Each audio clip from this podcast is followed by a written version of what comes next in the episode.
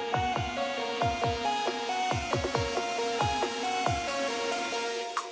La corrupción es el abuso del poder para beneficio propio de terceros. Y no se produce de manera espontánea, sino que hay un funcionario público que actúa prefiriendo el interés particular en lugar del interés general, a pesar que juró, de manera explícita o tácita, servir al Estado y no servirse de él. Por ello, reducir la corrupción implica reducir el poder. Así, surgen maneras inmediatas de reducir el poder de las autoridades, funcionarios y servidores públicos. Por ejemplo, la primera, reduciendo la discrecionalidad en el proceso de toma de decisiones a partir de la aplicación rígida de reglas adecuadas. Y segundo, simplificando los trámites y procedimientos por medio de una mejora en la calidad regulatoria. Cabe señalar que la existencia de regulaciones estatales deficientes o insuficientes perjudican a las familias, a las empresas, inhiben la productividad, el crecimiento económico y la mejora del bienestar de la población. Por otro lado, si de limitar el poder se trata, reducir los trámites que no agregan valor o mejorar el diseño de aquellos que son ineficientes, en casos tan simples como obtener o renovar un pasaporte o agilizar tiempos en el otorgamiento de licencias de construcción de viviendas en alguna municipalidad, tendrá sin duda alguna un efecto positivo directo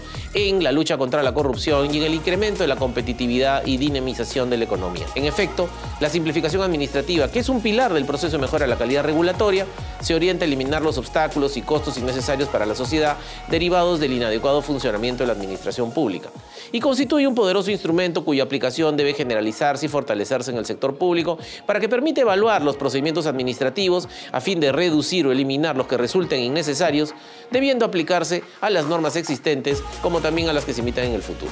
Este proceso se basa en cuatro principios. 1. Legalidad, amparado en el cumplimiento de las normas. 2. Necesidad, ¿se resuelve el problema con ese trámite? 3. Efectividad, ¿son necesarios los requisitos exigidos? Y cuarto, proporcionalidad, fijando una carga administrativa adecuada que regular el procedimiento. Un par de datos ilustrativos. Antes de la pandemia, según estudios del Banco Interamericano de Desarrollo, los peruanos nos demorábamos 60% más en términos de tiempo que en promedio los latinoamericanos para completar un trámite. Y según el índice de competitividad global del Foro Económico Mundial, el Perú se encuentra en el puesto 35 de 141 economías. Sin embargo, si consideramos el indicador relacionado a los requerimientos administrativos, estamos en el puesto 87. Realmente mal.